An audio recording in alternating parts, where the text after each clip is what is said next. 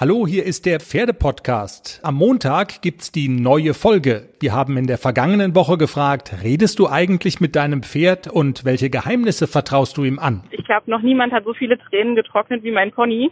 Wenn meine beste Freundin nicht da war, dann ist er auch so beste Freundin-Ersatz. Also ich erzähle ihm dann, was alles vorgefallen ist und heul. Und das typische Taschentuch, Box und Schokoladeneis ist mein Pferd auch für mich. Außerdem, was tun gegen Bremsen, Mücken, Schnaken und andere sommerliche Begleiter? Die besten Tipps im Pferdepodcast. Am Montag überall, wo es Podcasts gibt.